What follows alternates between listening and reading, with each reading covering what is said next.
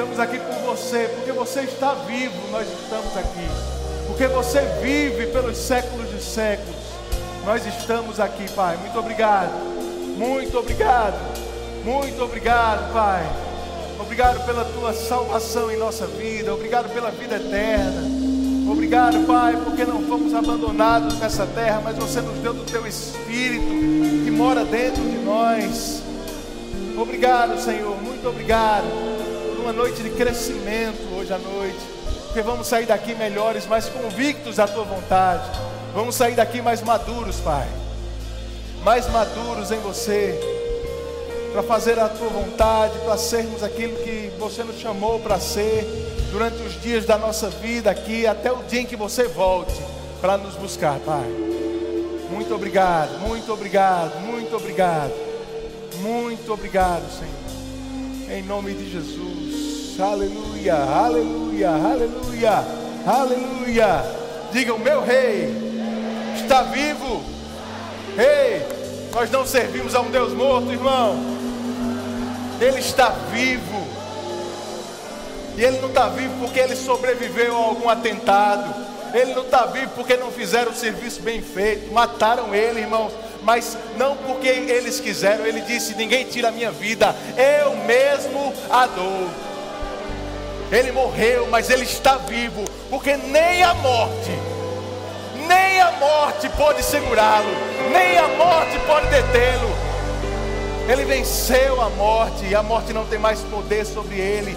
E esse poder ele deu para mim e para você. Fala para quem está do seu lado: você vai passar a eternidade comigo. Aleluia! Você pode sentar. Aleluia, obrigado, gente. Que bênção, meus irmãos. Jesus está voltando, viu?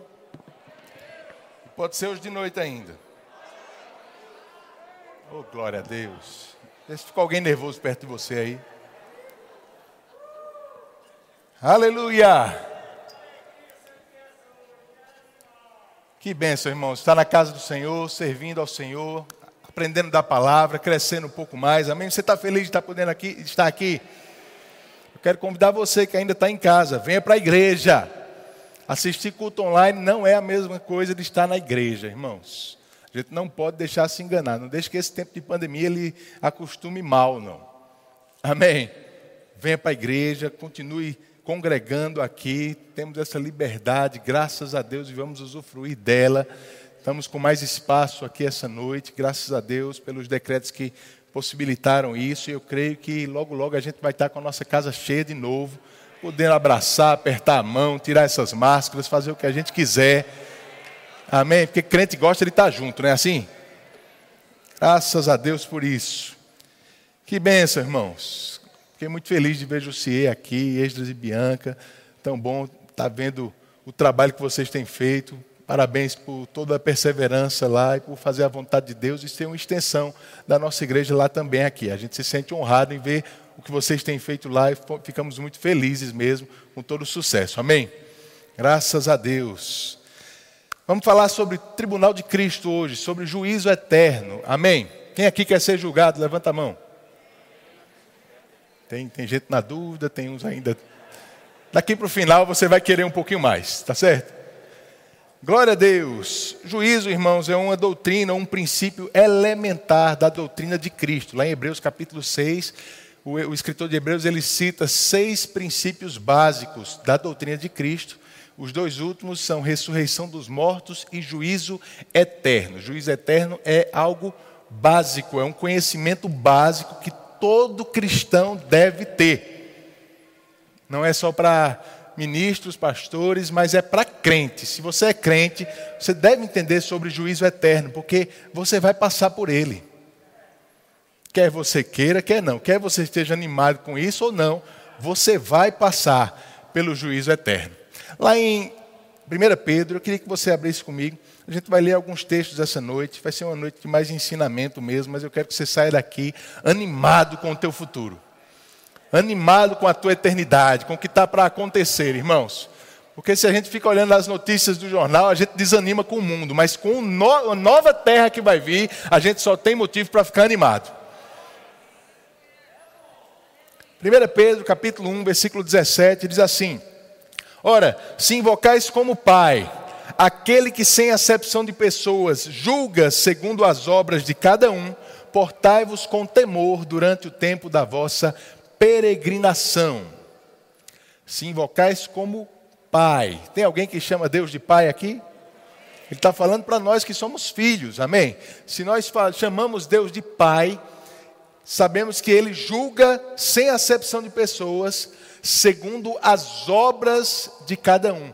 E Pedro diz: por causa disso, a gente deve se comportar com temor durante o tempo da nossa peregrinação. No capítulo 2 de Pedro, ele repete essa expressão, diz que nós somos peregrinos e forasteiros nessa terra. Eu gosto demais disso.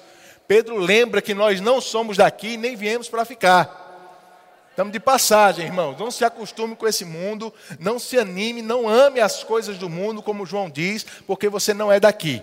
Nossa pátria é dos céus. Jesus disse: Eles não são daqui, como também eu não sou desse mundo. Nós não somos daqui, não precisamos nos apegar a essas coisas. Somos peregrinos e, como peregrinos, temos que viver uma vida de temor aqui, porque um dia nós seremos julgados por aquele a quem chamamos de Pai. Oh, glória a Deus. Tenho certeza que você está muito animado com esse julgamento. Amém?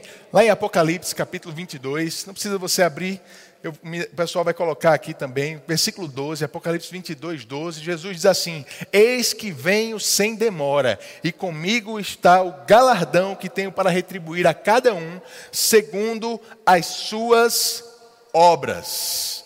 Amém? Veja que a gente está vendo esses textos, irmãos, eles falam sobre o juízo, a gente vai explorar um pouco mais essa noite, mas eles falam sobre um juízo que é por obras. Diga, obras. A gente leu lá em 1 Pedro 1,17, ele julga sem acepção de pessoas, segundo as obras de cada um. Jesus vai trazer um galardão de acordo com as obras de cada um. A Bíblia fala de dois grandes juízos na Bíblia, dois grandes julgamentos. Existem outros, mas dois grandes julgamentos principais são, são mostrados na palavra de Deus. Um deles é o tribunal de Cristo, é esse que a gente vai falar essa noite. O outro é o juízo ou julgamento do trono branco, que está lá em Apocalipse, no capítulo 20. São dois julgamentos por obras. Todos dois, a Bíblia é bem enfática em que as obras das pessoas que vão passar por esses julgamentos serão analisadas. O tribunal de Cristo Está como um spoiler da noite para você. O tribunal de Cristo é um julgamento para crente. O julgamento do trono branco vai ser um julgamento para ímpios. Mas em ambos os casos, as obras serão julgadas. Por que, é que eu estou enfatizando isso? Eu não sei se você tem a mesma imagem que eu tinha quando se falava sobre juízo eterno. Mas quando falava sobre juízo eterno, antes de eu conhecer essas coisas, eu pensava que no fim de tudo, Deus ia sentar no trono a gente ia fazer uma fila bem grande diante dele, e o juízo era ele dizendo: Você vai para o céu, você vai para o inferno, você para o inferno, você para o céu. Alguém já teve alguma imagem assim, de Deus fazendo essa separação? Sabe, irmãos, quando a gente pensa dessa forma, a gente não está pensando de acordo com a palavra de Deus, porque a gente está achando que vai haver um juízo um dia em que Deus vai determinar ou não a nossa salvação. Mas deixa eu te dizer, a nossa salvação não vai ser determinada no futuro, ela já foi determinada há dois mil anos atrás. E no momento que você aceita o que Jesus fez por você, está definido, a sentença está dada, você é salvo. Você é salvo, e só você mesmo pode mudar isso. Deus não tem interesse de mudar. Não precisa haver um dia em que Deus vai confirmar que você é salvo. O Espírito ele já testifica com o nosso espírito que nós somos. Nós não vamos ser, nós somos filhos de Deus. Amém. E a salvação, você sabe muito bem, como diz lá em Efésios capítulo 2, eu queria que você abrisse lá também. Efésios 2 diz que essa salvação, ela não vem por obras, mas é pela fé, diga pela fé. Pela fé. Efésios 2, capítulo 2, versículo 8. Diz assim: Vocês são salvos, eu estou lendo na NVT, tá? Vocês são salvos pela graça, por meio da fé. Isso não vem de vocês, é uma dádiva de Deus. Não é uma recompensa pela prática de boas obras, para que ninguém venha a se orgulhar. Pois somos obra-prima de Deus, criados em Cristo Jesus, a fim de realizar as boas obras que Ele de antemão preparou para nós. Amém, irmãos? Já já a gente vai voltar nesse texto, mas eu queria que você ficasse com isso no seu coração. Salvação não é determinada por obras. Salvação é determinada pela nossa fé naquilo que Jesus Cristo fez por nós. Você não faz nada para merecer ser salvo. Jesus fez tudo o que precisaria por você. Você entende isso? Mas nós vimos que esses juízos que vão haver, eles vão ser juízos para julgar ou avaliar obras. Isso já mostra de cara para a gente que esses juízos não determinam a nossa salvação. Oh, glória a Deus. Quando eu perguntei no começo quem queria ser julgado, algumas pessoas levantaram a mão, outras não, ficaram na dúvida, porque às vezes, quando a gente ouve muito falar sobre juízo na Bíblia, a gente cria uma imagem de que juízo sempre é algo negativo. Um juízo, principalmente o juízo de Deus, parece sempre um castigo, não é assim? Às vezes a gente cria esse estigma na nossa vida. Mas deixa eu te perguntar algo. Vamos dizer que por algum motivo você foi, foi prejudicado lá fora por alguma coisa ou por alguém perdeu algum direito seu, e você vai e entra com um processo. Eu não sou da área de, de, direito, não, então se eu, se eu, errar alguma coisa na, na linguagem aqui, você me perdoa, tá? Mas você entrou com um processo para reivindicar aquele direito que foi tirado de você. Você sabe, tem convicção de que você tem direito a isso. Você pegou um advogado que é muito bom, o seu processo caiu num juiz que vai ser julgado, mas o juiz ele é muito honesto e ele sempre determina e julga com justiça. Eu vou te perguntar: você vai querer ou não ser julgado? Vai querer ou não? Porque, irmãos, um julgamento por si só, ele não é bom ou ruim, depende de quem ou do que está sendo julgado. Aleluia. Quando eu te digo que você, como filho de Deus, vai ser julgado um dia, eu já quero te dizer que você pode se animar um pouco mais com esse julgamento. Porque não é um ímpio que está sendo julgado.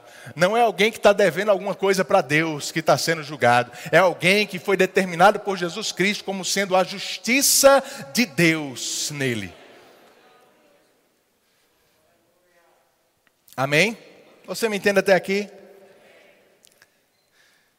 C.S. Lewis, que é um escritor bem conhecido, ele diz assim: Olha, nós não precisamos nos surpreender se os salmos ou até os profetas estiverem cheios de desejo por juízo e considerar a anunciação de que o julgamento que está por vir é uma coisa boa ou uma boa nova. E de fato, irmãos, quando a gente lê os Salmos, por exemplo, Salmos capítulo 67, no versículo 4, diz assim: Alegrem-se e exultem as gentes, pois julgas os povos com equidade e guias na terra as nações. O salmista diz: Se alegrem, porque Deus está julgando. Aleluia. Salmos 96, versículo 11, ele diz: Alegrem-se os céus e exulte a terra, deem louvor o mar e tudo que nele há, os campos e suas colheitas gritem de alegria. As árvores do bosque exultem diante do Senhor, pois ele vem, ele vem julgar a terra. Aleluia. Alegria, porque tem um juízo se aproximando. E eu quero que você saia daqui com esse sentimento hoje. Alegre, porque Jesus está voltando para nos julgar. Tem um juízo para mim e você enfrentarmos. E a gente vai entender um pouco sobre ele aqui. Abre comigo em Romanos, capítulo 14. Romanos 14, versículo 10.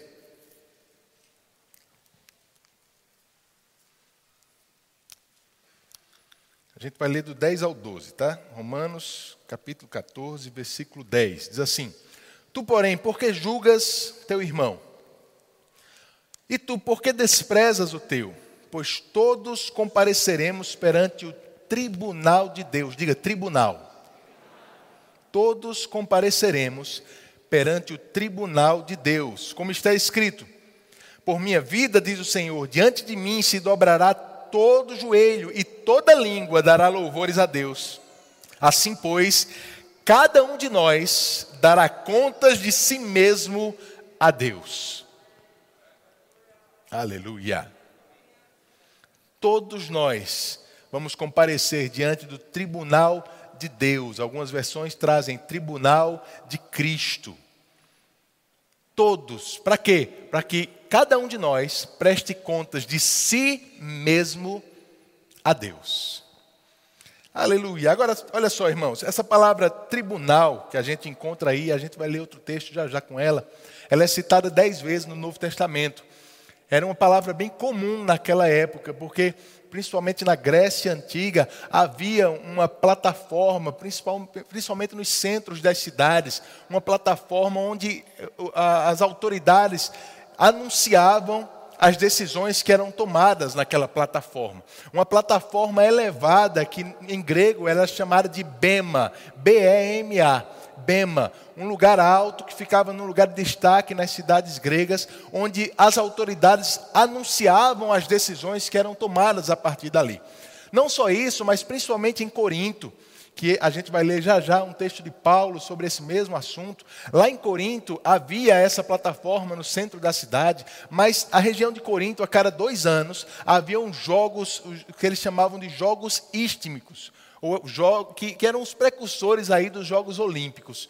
Eram jogos mesmo com atletas competindo em várias modalidades, e no final desses jogos, nessa mesma plataforma, no BEMA, nesse lugar onde as autoridades anunciavam as decisões, os atletas que venciam subiam nessa plataforma para serem recompensados por essas autoridades. Mais ou menos a imagem que a gente tem hoje dos pódios na, nas Olimpíadas. A gente acabou de encerrar a Olimpíada, estamos aí nas Paralimpíadas, não sei se já encerrou também as Paralimpíadas, você me, me perdoe aí mas o pódio é aquele lugar, uma plataforma elevada, onde, olha aí, o pessoal está me ajudando.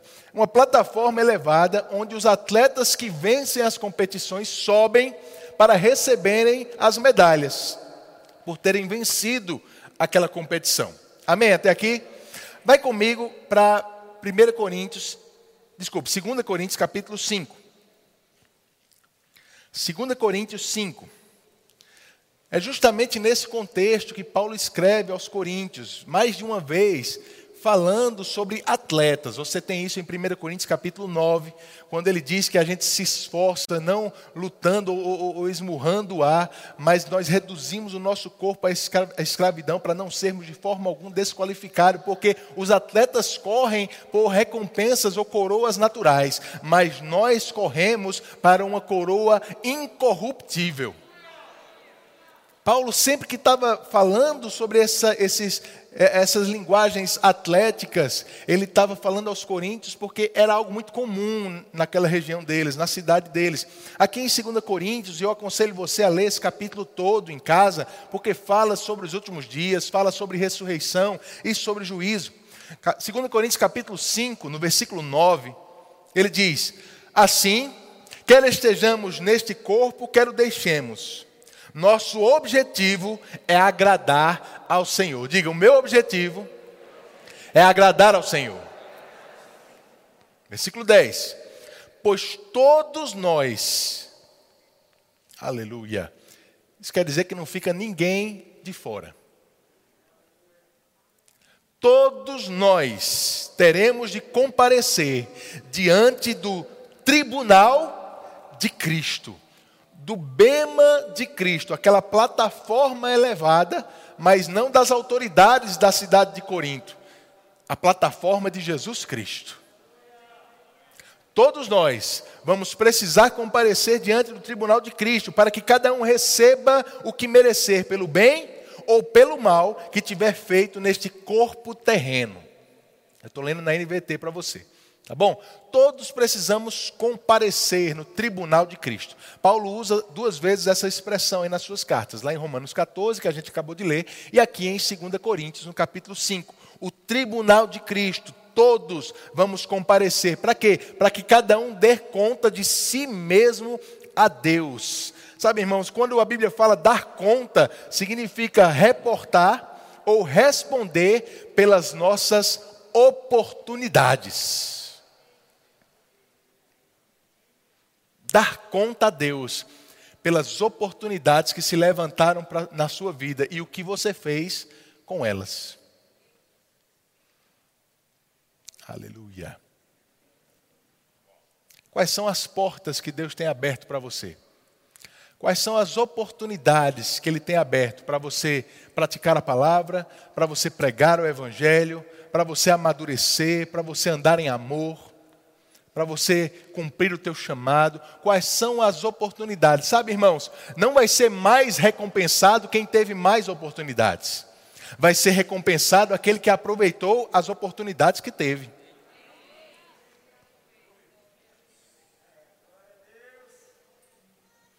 Aleluia. Por aquilo que fizemos no nosso corpo terreno, é o que ele diz aí em 2 Coríntios 5. O que vai ser julgado são as nossas obras, nossas ações. Quando a palavra fala de obras, está falando de ações, de atitudes. Tiago, no capítulo 2, explica muito bem isso. Ele diz: Olha, alguém pode até dizer que tem fé, mas não tem obras. Mas eu, com as minhas obras, com as minhas ações, com as minhas atitudes, eu te mostro a minha fé. Ou seja, a partir do que eu faço, eu te mostro o que eu creio. O que vai ser julgado, irmãos, não é o que você crê naquele dia, é o que a tua fé te levou a fazer. O que vai ser julgado são as suas atitudes, não é o que está dentro de você, é o que você botou para fora. Inclusive as nossas palavras. Jesus disse que toda palavra frívola que o homem falar, ele vai ter que dar conta dela no dia do juízo. Oh glória. Mas, pastor, não era para eu ficar animado com o julgamento?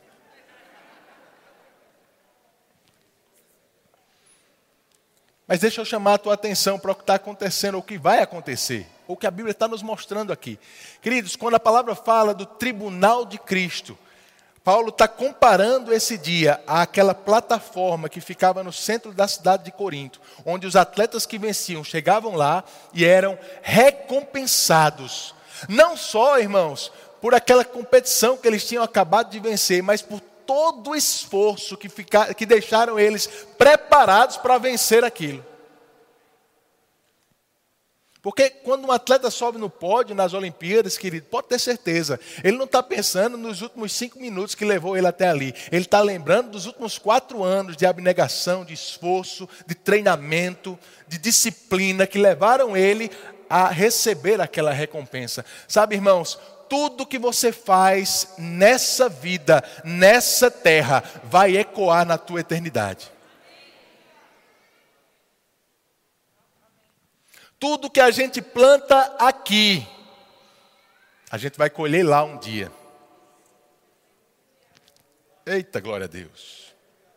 Lá em 1 Timóteo 4, no versículo 8, 1 Timóteo 4, 8, na NVT, Paulo diz: o exercício físico tem algum valor mas exercitar-se na devoção ou na piedade, como a revista atualizada diz, é muito melhor, pois promete benefícios não apenas nesta vida, mas também na vida futura.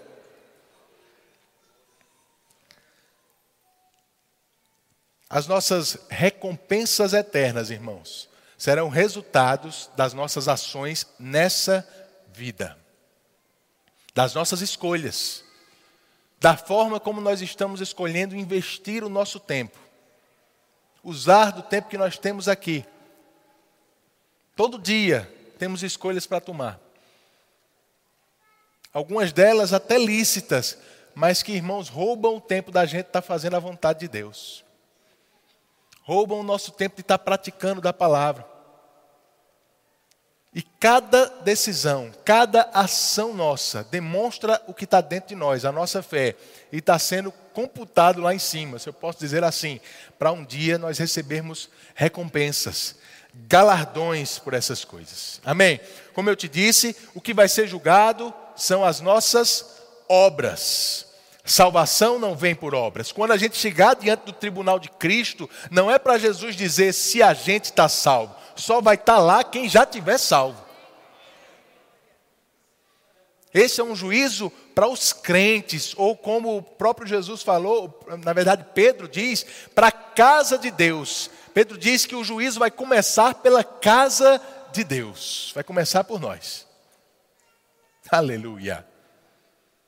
Crentes, naquele dia você vai estar lá diante do Senhor, sabendo que você está salvo, que a sua eternidade com Ele está garantida. Mas aí você pode pensar, mas não é exatamente para isso que a gente se converte, não. Só em saber que eu estou salvo já não é suficiente. Irmãos, é esse tipo de ensinamento, pela metade, que tem feito as pessoas viverem uma vida capenga aqui nessa terra.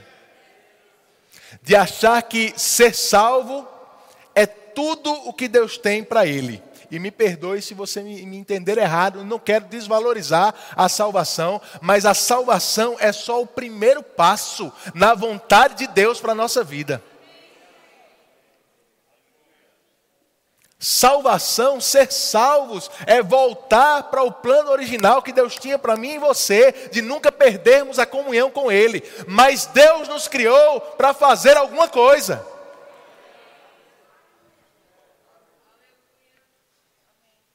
Estamos aqui, irmãos, para praticar a palavra, para amadurecer espiritualmente, para aprender, para edificar uns aos outros, para evangelizar as pessoas, mas vai vir uma eternidade aí, eu quero te dizer, eternidade não quer dizer férias eternas.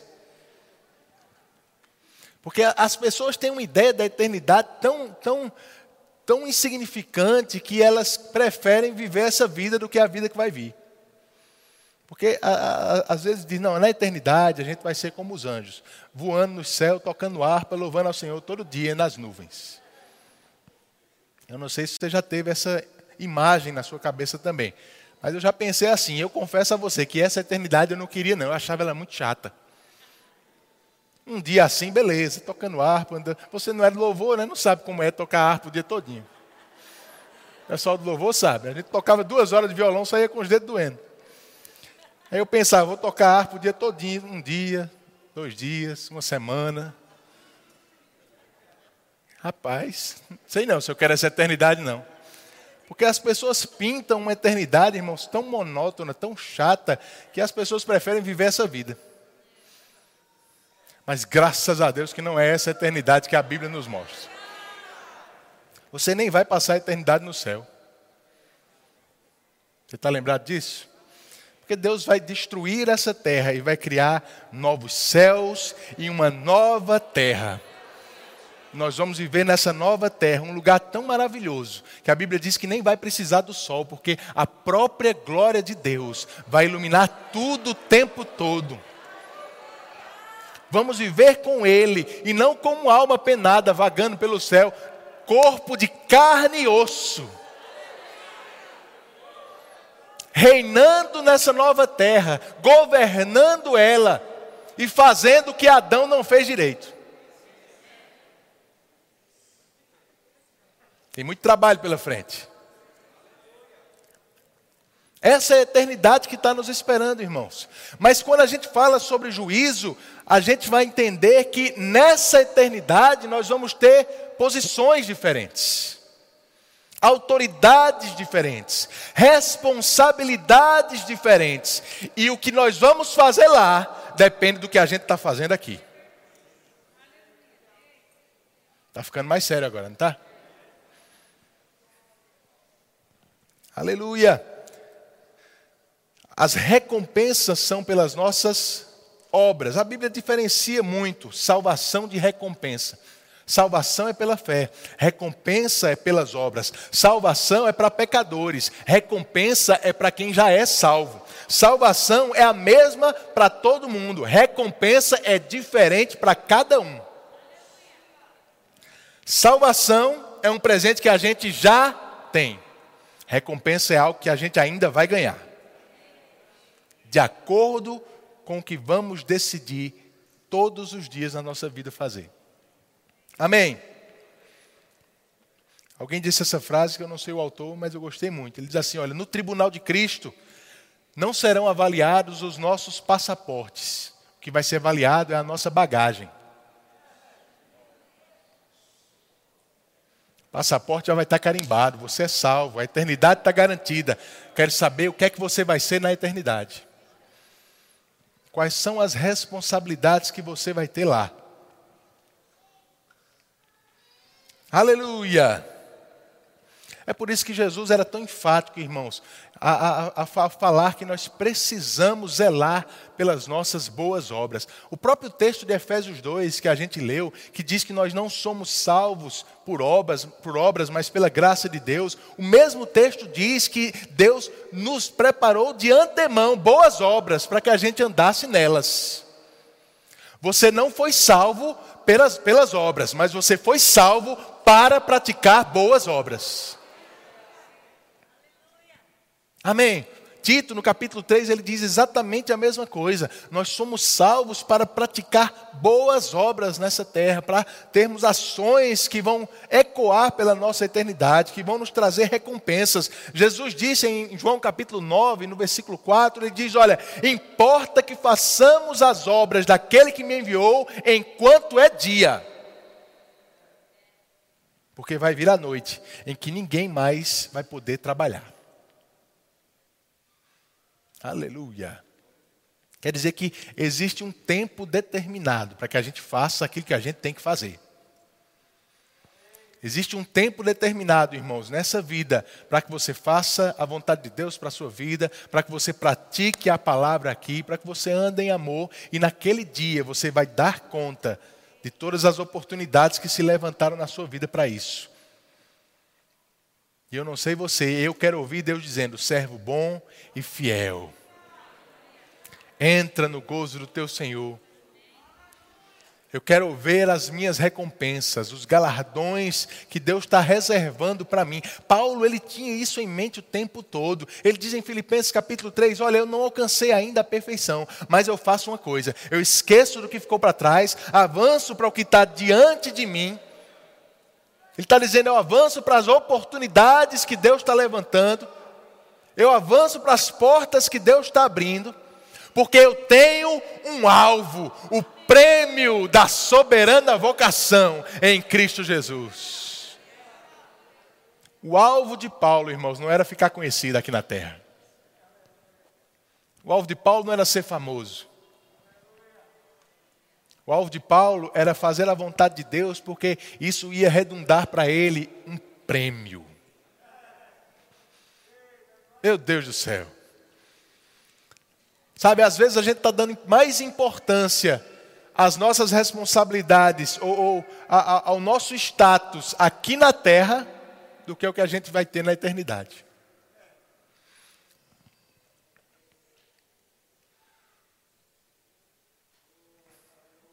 Oh, glória a Deus.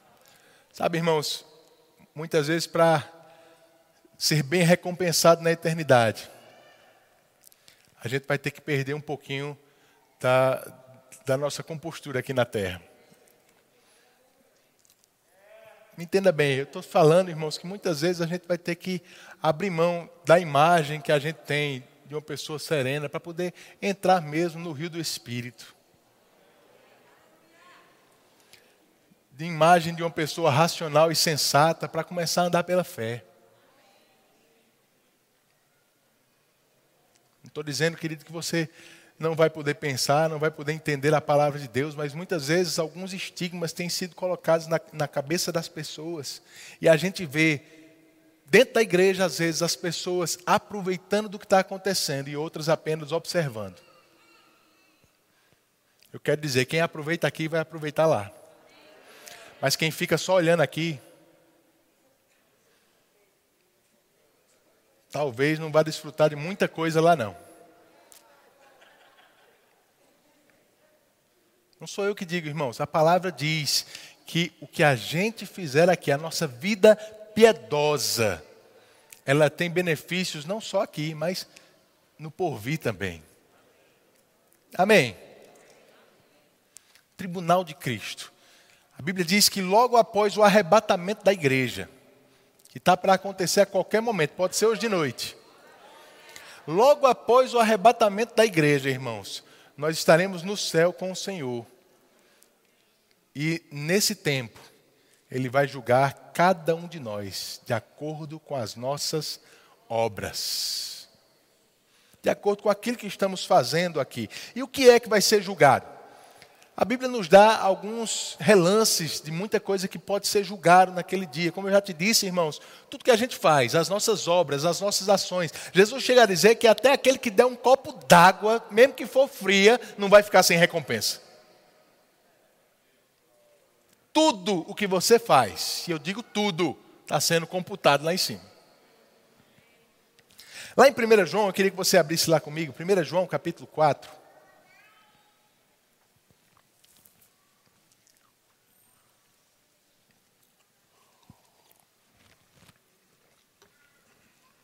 1 João 4, versículo 17. Diz assim: À medida que permanecemos em Deus, nosso amor se torna mais perfeito. Assim, teremos confiança no dia do julgamento, pois vivemos como Jesus viveu neste mundo. Meu Deus do céu. Olha o que João está dizendo. À medida que a gente anda em amor, à medida que a gente permanece em Deus, o amor é aperfeiçoado em nós. E aí a gente vai ter confiança naquele dia, no dia do tribunal de Cristo, no dia do julgamento. Nós vamos ter confiança, porque a gente está vivendo nessa terra como Jesus viveu. Paulo disse: Sede meus imitadores, porque eu sou de Cristo. Paulo se esforçava para viver uma vida piedosa como a de Jesus. A gente se esforça, irmãos, para sermos como Jesus era nessa terra, para viver uma vida piedosa, santa, para fazer a vontade de Deus, para influenciar pessoas. Quando a gente vive assim, sabe o que vai acontecer? No dia do juízo, a gente vai estar com confiança. Se você vai ser julgado pelo que você fez, você sabe o que fez você está confiante. Está confiante. A Bíblia não fala só aí. Olha só. Em 1 João 2, no versículo 28, ele diz ainda: Filhinhos, agora, pois, permanecei nele, para que quando ele se manifestar, tenhamos confiança e dele não nos afastemos envergonhados na sua vinda. Essa é uma passagem bem forte, irmãos. Permaneça nele, para que quando ele se manifestar, você não fique envergonhado na sua vinda. Amém. Como é que a gente não fica envergonhado, queridos? Permanecendo nele. Se você voltar alguns versículos aí, no versículo 24, ele diz o que é permanecer nele. Ele diz: Permaneça em vós o que ouviste desde o princípio. Se em vós permanecer o que desde o princípio ouviste, também permanecereis vós no Filho e no Pai. Se permanece em nós o que ouvimos desde o princípio, nós permanecemos nele e vamos ter confiança no dia que ele se manifestar. Se a palavra permanece em nós, se nós guardamos os mandamentos que ouvimos, e amar é guardar os mandamentos. Se vivemos nesse amor, se guardamos a palavra, se praticamos a palavra, se vivemos como Jesus viveu, naquele dia a gente vai estar em confiança diante dele. Em confiança, ousados, sabendo, Senhor, pode passar minha vida limpo. Eu sei o que eu fiz. Eu me esforcei. Eu fiz o melhor que eu pude para fazer a tua vontade. Eu vivi para te servir. Aleluia. Filipenses capítulo 1, no versículo 9. Paulo fala algo parecido. Ele diz, Filipenses 1, 9: Também faço esta oração, que o vosso amor aumente mais e mais em pleno conhecimento e toda a percepção, para aprovardes as coisas excelentes e serdes sinceros e inculpáveis para o dia de Cristo Paulo diz: Eu oro para que o amor de vocês aumente e que o conhecimento também aumente, para que vocês andem de forma sincera e fiquem inculpáveis no dia de Cristo. Quer estar ousado no dia do tribunal de Cristo, irmãos? Quer ter confiança naquele dia? Ande em amor. Ande em amor ame as pessoas, sirva as pessoas, guarde a palavra de Deus. Lembre, amar não é tolerar o erro, amar é guardar a palavra. Não confunda amor com tolerância, irmãos. O mundo está tentando fazer a gente confundir isso. Mas amar não é tolerar o erro, não é tolerar o pecado. O amor chama pecado de pecado. Mas diz: olha, vem para a palavra de Deus, que ela pode mudar a tua vida guardar a palavra, andar em amor, isso vai fazer com que naquele dia você esteja inculpável no dia do Senhor. 1 Tessalonicenses, capítulo 3, versículo 12, Paulo fala a mesma coisa. Ele diz: "E o Senhor vos faça crescer e aumentar no amor uns para com os outros e para com todos, para que também nós, como também nós para convosco, a fim de que seja o vosso coração confirmado em santidade, isento de culpa, na presença de nosso Deus e Pai, na vinda de nosso Senhor Jesus Cristo. Que o amor cresça, multiplique, que você ande nesse amor, para que você esteja confirmado em santidade e isento de culpa. Irmãos, o que é que vai ser julgado? As nossas ações, as nossas obras se a gente andou em amor ou não, se a gente foi realmente discípulo de Jesus ou não. Amém. Pastor, não sei se eu estou muito, muito animado com esse juiz, não. O interessante, irmãos, é que, da mesma forma como a salvação não vem pelas obras, a recompensa vem sim pelas obras, mas sabe, Deus é tão bom que Ele colocou o Espírito Santo dele dentro de nós para nos ajudar a praticar as obras que Ele mesmo vai julgar. Deus deixou a coisa fácil, Ele facilitou o processo, não é na sua força, não é na sua sabedoria, não é no seu conhecimento, é pelo Espírito. Aí a coisa fica leve, irmãos leve. Não tome esse peso para você, mas deixe o Espírito Santo te guiar na jornada. Deixe o Espírito Santo te guiar ao fazer a vontade de Deus. Vai ficar mais fácil, vai ficar divertido viver nessa terra. Mesmo quando as pessoas vão te, vão te perseguir, mesmo quando as dificuldades se levantam, queridos, quando as, a nossa leve e momentânea tribulação se levanta, a gente entende, ela não se compara ao eterno peso de glória que está esperando por nós naquele dia. Meu Deus do céu. O que são 80, 100 anos nessa terra, comparados a uma eternidade?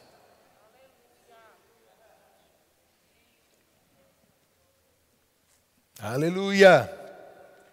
O que mais vai ser julgado naquele dia? A Bíblia fala sobre o nosso chamado, o plano de Deus para a nossa vida o ministério que Deus tem para cada um de nós. Todos nós temos sim um ministério, começando pelo ministério da reconciliação. Alguns têm chamado aos cinco dons, outros ao ministério dos socorros, mas cada um vai prestar contas do chamado que Deus colocou na sua vida, irmãos. E Deus espera que aquela, aquele, aquele, aquela unção, aquela habilidade, aquele chamado que Ele colocou na nossa vida, ele seja multiplicado. Se você lê nos evangelhos as parábolas que Jesus traz sobre juízos, ele sempre mostra pessoas recebendo algo e sendo, tendo sido como fiéis aqueles que multiplicaram o que receberam parábola das minas lá em Lucas, a parábola dos talentos e tantas outras parábolas, onde Jesus diz que o Senhor ele distribuiu algumas coisas, algumas responsabilidades, se ausentou por um tempo, mas depois ele volta para prestar contas. E aquele que tinha e reteve, aquele que recebeu algo de Deus, mas não multiplicou, esse não é tido por fiel. O fiel é aquele que usa e multiplica. O fiel é aquele que aumenta, que faz amadurecer, que faz crescer aquilo que Deus confiou na sua mão. E Deus tem um plano para você, querido. Deus tem um chamado, Deus colocou unção na sua vida para fazer algumas coisas e Ele espera que você esteja fazendo. E naquele dia, a gente vai prestar contas disso também. Inclusive chamados nos cinco dons ministeriais. Tiago chega a dizer no capítulo 3, versículo 1, que a gente nem deve querer muito ser mestre, não, porque o, o, o rigor vai ser ainda maior no dia do juízo para quem for mestre.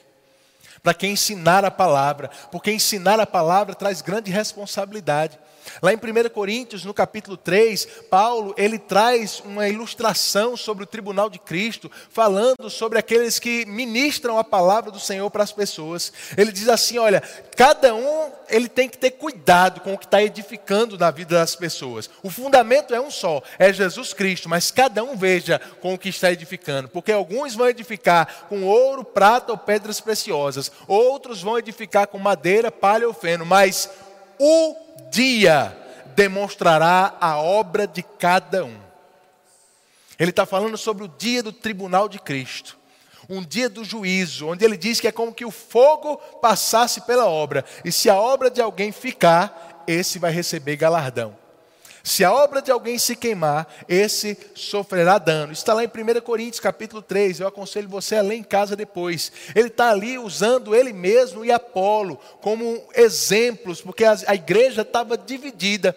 Uns estavam dizendo que eram de Pedro, outros estavam dizendo que era de Paulo, outros estavam dizendo que era de Apolo, tinha uns dizendo que era de Jesus. E Paulo diz: quem são essas pessoas, se não cooperadores de Deus? Um planta, outro rega, mas é Deus que dá o crescimento. Agora, cada um veja o que está plantando. Cada um veja o que está ministrando nas pessoas, o que está edificando, porque você pode edificar na vida das pessoas coisas que têm valor para Deus ou coisas que não têm. Naquele dia, a gente vai ter que prestar contas o que estamos edificando na vida das pessoas. Se for coisas de valor, o fogo vai passar e vai permanecer. E ele diz: você vai receber galardão.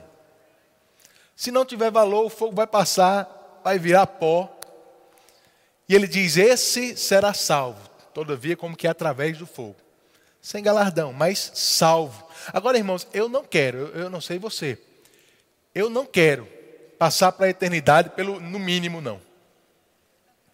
Chegar lá, passar a eternidade toda sabendo que eu estou ali, pela, passei no, no, no, estreito de Jeová mesmo. Né? Tanta coisa que eu podia ter feito, tantas decisões que eu poderia ter tomado diferente.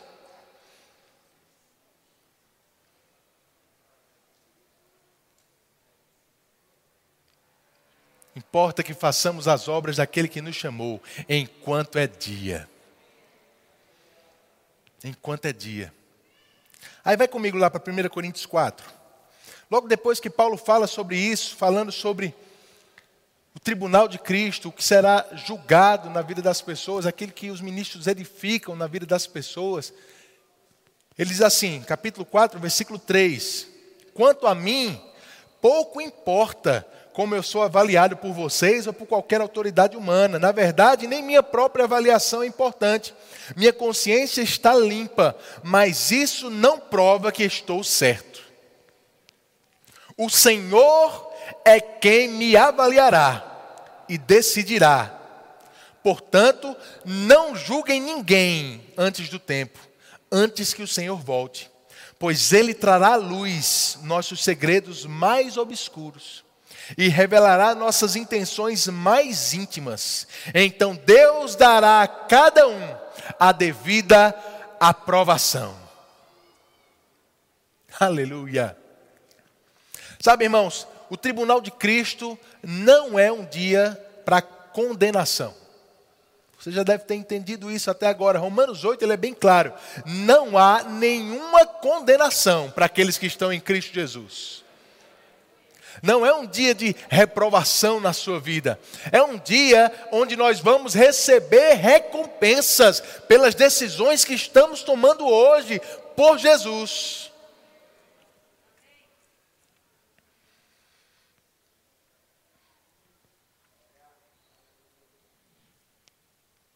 Agora é claro que algumas pessoas vão passar nesse dia sabendo, eu poderia ter feito mais. Eu poderia ter me esforçado mais. Mas eu declaro que a partir de hoje, irmãos, você vai começar a tomar decisões novas na sua vida. Eu declaro que você está entendendo que a eternidade não é algo para brincadeira, não. Que todas as nossas ações, elas são importantes aos olhos de Deus. Se mesmo um copo d'água não fica sem recompensa, irmãos, quando você vem para a igreja, quando está com preguiça, tem recompensa para você nisso. Quando você vem cumprir a escala, mesmo sem estar com vontade de vir, tem recompensa para você, irmão. Quando Deus manda, você dá uma oferta que você sabe que a tua carne gemeu, não gostou tanto, mas você vai lá e dá, tem recompensa na sua vida. Quando Deus manda, você dá uma palavra e você faz isso mesmo quando está com vergonha, quando você não sabe o que vai acontecer, mas obedece. Tem recompensa na sua vida. Tudo que você faz, guiado pelo Espírito Santo, tem recompensa te esperando lá em cima, irmãos. Tem galardões. Eis que venho sem demora, e comigo estão o galardão que tenho para retribuir a cada um, segundo as suas obras. Tem recompensa te esperando, irmãos. Tem recompensa. O que é que eu estou fazendo essa noite com você? Vamos abrir lá em Hebreus 10, a gente vai encerrar com isso. Hebreus capítulo 10, versículo 24. Eu estou te estimulando com relação à eternidade. Eu estou tentando trazer para você, eu chamar a tua atenção da importância das tuas escolhas, da importância de onde você está investindo o seu tempo, os teus recursos, a tua força, as tuas habilidades, onde é que você está colocando força? É para produzir tesouros nessa terra ou tesouros no céu? Não acumule para você tesouros aqui na terra. Quando Jesus está falando isso, irmãos, ele não está falando só de dinheiro, não. Ele está falando da gente acumular recompensas lá em cima, eternas, da gente investir a nossa vida no que vai resultar em coisas eternas para nós. Resultados eternos. Porque o mundo passa, bem como a sua concupiscência, mas aquele que faz a vontade de Deus permanece eternamente. Hebreus capítulo 10, versículo 24 diz: Consideremos-nos também uns aos outros, para nos estimularmos ao amor e às boas obras. Ao amor e às boas obras. A palavra diz que a gente tem que estar nos estimulando o tempo todo ao amor e às boas obras. Não deixemos de congregar-nos, como é costume de alguns. Antes, façamos admoestações e tanto mais quando vede que o dia se aproxima. Fala para o seu irmão, diz para ele, está chegando. Jesus está voltando, irmãos, eu não tenho dúvida nisso. Estamos vivendo as últimas horas, os últimos dias. Ele está às portas. Eu não tenho como te dar uma data, mas eu vou te dizer: está muito mais perto do que você pensa. E a, a, a, palavra diz: quando você tiver essa convicção de que o dia está se aproximando, estimule uns aos outros, ainda mais, na prática do amor e de boas obras. No amor e de boas obras, e de congregar.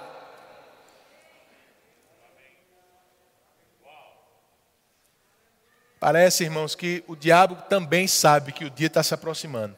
E ele fica tentando estimular a gente justamente ao contrário dessas coisas. A se isolar, a não fazer a vontade de Deus, mas a nossa própria vontade, a ficar em casa sem vir para a igreja, a, ao invés de andar em amor e guardar a palavra, começar a tolerar toda a vida pecaminosa que tem por aí, mas nós estamos nos últimos dias, como igreja, a gente não vai ser pego de surpresa. Jesus está voltando. Jesus está voltando. Diga comigo, Jesus está voltando. Diga para o seu irmão, Jesus está voltando.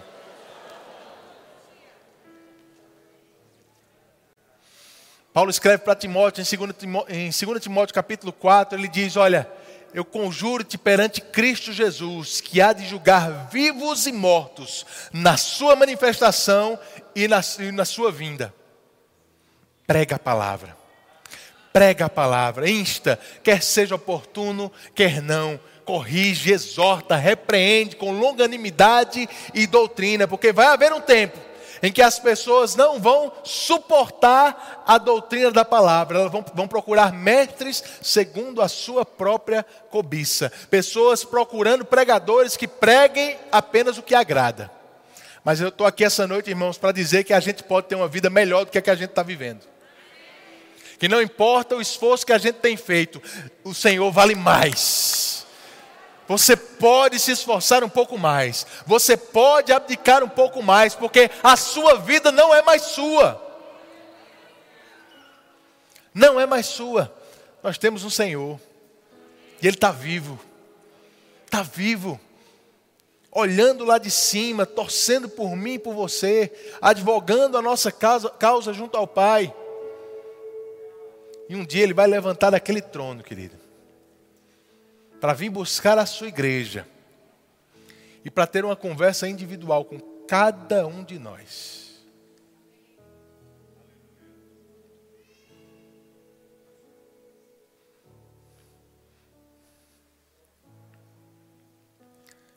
Eu vou te dizer, querido, muitas vezes as desculpas que a gente dá para a gente mesmo, elas não vão servir para Jesus. Ele sabe. Ele sabe. Mas Ele também sabe cada esforço que você faz. Ele sabe do que passa no teu coração. Ele sabe as vontades que você tinha, que você deixou de lado para fazer a dele. Ele sabe. E Deus não é injusto. Aleluia. Deus não é injusto para não te recompensar por cada decisão, cada esforço. Você pode fechar os seus olhos? Obrigado, Pai. Obrigado, Senhor. Obrigado por essa convicção da eternidade crescendo nas nossas vidas, Pai.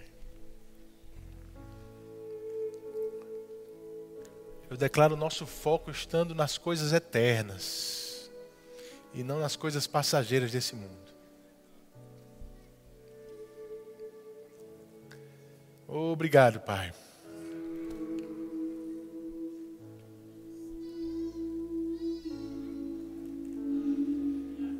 Obrigado porque o nosso dinheiro não vai servir apenas para esbanjar nos nossos prazeres, mas é para promover o teu reino.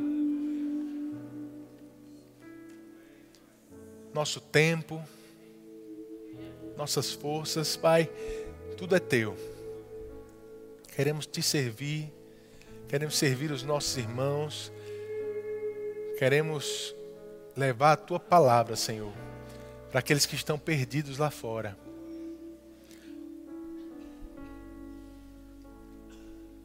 Para que eles estejam conosco no dia do tribunal de Cristo, recebendo suas recompensas por cada oportunidade que você tem nos dado.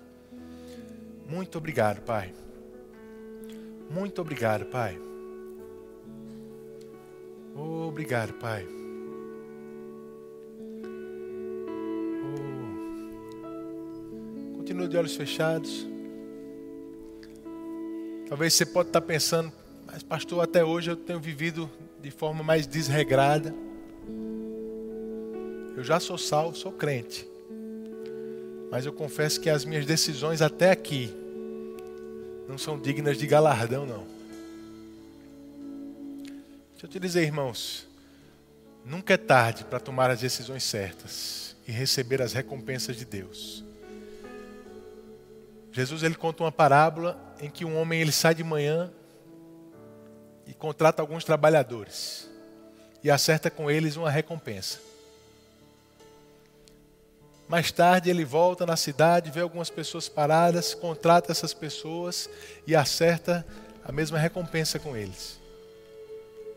E isso acontece até que no fim do dia já, ele já contrata outras pessoas e traz eles para trabalhar, acerta a recompensa e no final do dia de trabalho, ele chama aqueles últimos que trabalharam bem pouco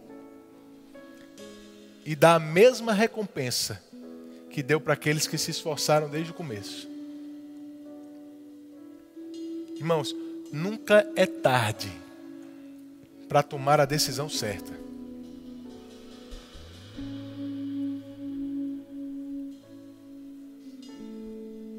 Aquele que obedece não é aquele que diz que vai, mas não vai.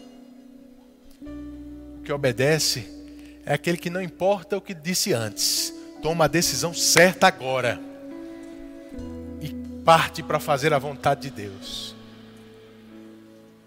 Eu sei que Deus está falando com missionários essa noite aqui.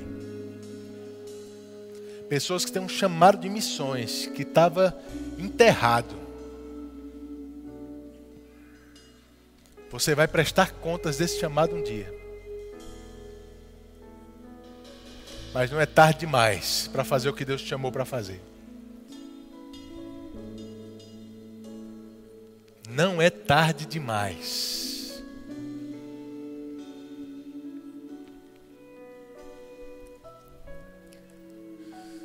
Aleluia. Obrigado, Pai. Obrigado, Senhor. Obrigado, Pai. Essa é uma noite de conserto de rota, irmãos. Ajuste de rota.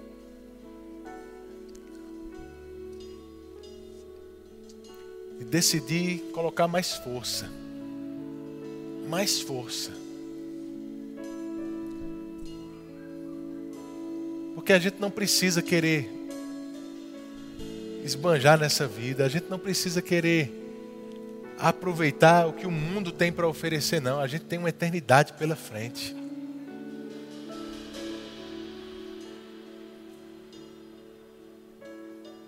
Eu não tenho a minha vida como preciosa, portanto, que eu cumpra a carreira. Sua vida não é mais preciosa do que a carreira.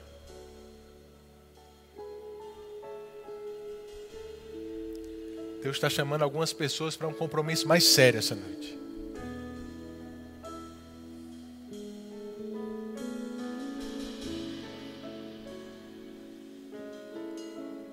Deus está chamando alguns crentes aqui, irmãos, para um compromisso mais sério, mais íntimo com Ele. Pessoas que estavam levando o Evangelho como um, um clube social.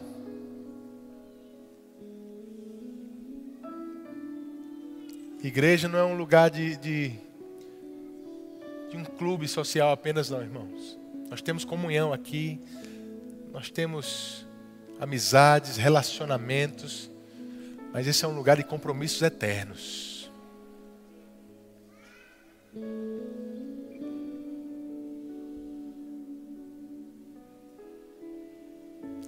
Jesus está voltando. Jesus está voltando. Grupo de louvor pode vir aqui. Obrigado, Pai. Obrigado, Pai. Você pode ficar em pé.